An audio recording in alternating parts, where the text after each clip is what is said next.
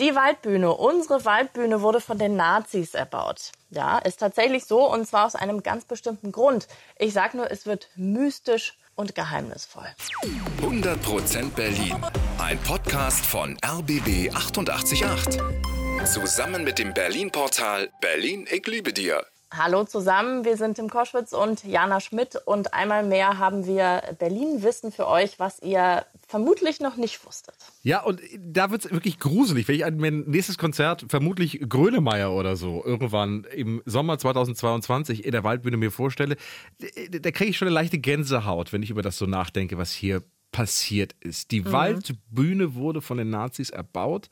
Das ist hart, das ist aber so. Und warum haben die Nazis die Waldbühne so gebaut, wie sie gebaut ist, das verraten wir euch heute. Es geht um kultische Germanen, geheimnisvolle Amphitheater und die verrücktesten Stücke der Theatergeschichte. Hauptdarsteller der Story ist Josef Goebbels höchstpersönlich. Der hatte große Pläne und ist damit grandios gescheitert. Wir beginnen und reisen erstmal gemeinsam zurück zu den alten Germanen und lernen ein neues Wort. Ting, geschrieben T-H-I-N-G, Ting. Und dieses Ting bedeutet bei den Germanen sowas wie Gericht oder Versammlung. Und ein Ort, an dem eine solche Versammlung, zum Beispiel ein Gerichtsprozess stattfand, war eben der Tingplatz oder die Tingstätte. Hier schon mal zwei Fun Facts am Rande. Der Begriff jemanden dingfest machen, der kommt zum Beispiel daher. Da steckt auch das Ting drin. Und auch einen Wochentag haben wir den Tingstätten zu verdanken. Der germanische Gott Mars Tingsus war der Beschützer des Ting. Und von dem leitet sich der Name Dienstag ab. Wieder was dazu gelernt. So, jetzt aber Tschüss, Germanen und Hallo Nazis. Hallo Josef Goebbels, der ist ja im NS-Regime für die Propaganda zuständig. Sein Job, er soll die Deutschen zu einer Volksgemeinschaft machen. Ein Volk, ein Führer, der ganze Quatsch.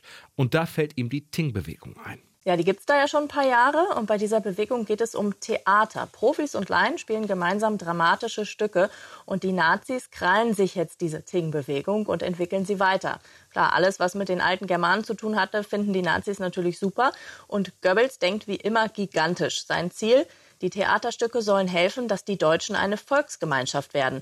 Think big ist das Motto. Die Stücke sollen nicht in einem schnöden normalen Theaterhaus laufen. Nein, riesige Spielstätten mitten in der Natur will Goebbels haben, umgeben von geheimnisvollem deutschen Wald, neben Seen, vor einer Felswand.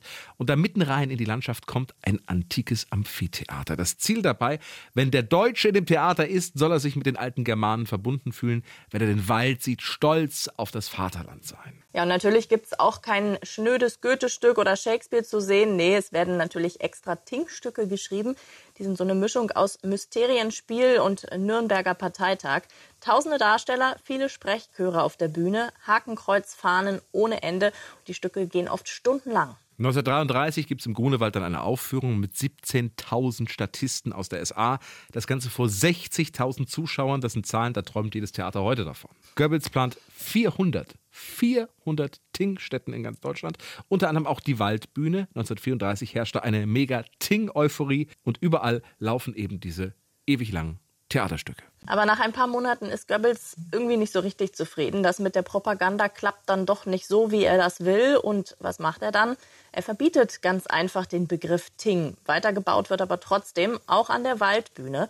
Die eröffnet am 2. August 1936. Damals heißt sie Dietrich Eckert Freilichtbühne. Und 1936 ist klar, da steigt noch was anderes in Berlin, die Olympischen Spiele. Während der Spiele gibt es in der Freilichtbühne eine Oper und ein Ting-Stück zu sehen. Außerdem sind die Turner da, die haben in der heutigen Waldbühne ihre Wettkämpfe.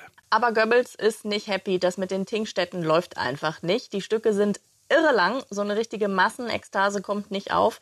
Außerdem regnet es ganz oft in den Freilichttheatern so wird das nichts mit der Volksgemeinschaft. Deswegen ist dann Schluss und zwar 1937. Was ganz genau den Ausschlag gegeben hat, das ist bis heute nicht wirklich klar. Goebbels vertraut ab dann lieber auf Radio und Fernsehen. Die Tingstätten aber bleiben zwischen 40 und 60 sind fertig geworden und natürlich auch die Freilichtbühne bei uns in Berlin. Ja, und nach dem Zweiten Weltkrieg heißt sie dann Waldbühne und überlebt die Rolling Stones, André Rieu und natürlich die jährlichen Klassikfans bei den Philharmonikern. Ja, und hoffentlich gibt es da auch bald wieder coole Konzerte. Ich sag nur, ne, Grönemeyer im Sommer 2022. Ja, du hast ja schon Großes vor, ja, hast du ja schon gesagt. Aber ich muss ehrlich sagen, mit dem Wissen im Hintergrund wird es, glaube ich, ein komischer Besuch in der Waldbühne. Ja, nochmal was anderes auf jeden Fall, ja. 100% Berlin. Ein Podcast von RBB 888. Zusammen mit dem Berlin-Portal Berlin, ich liebe dir.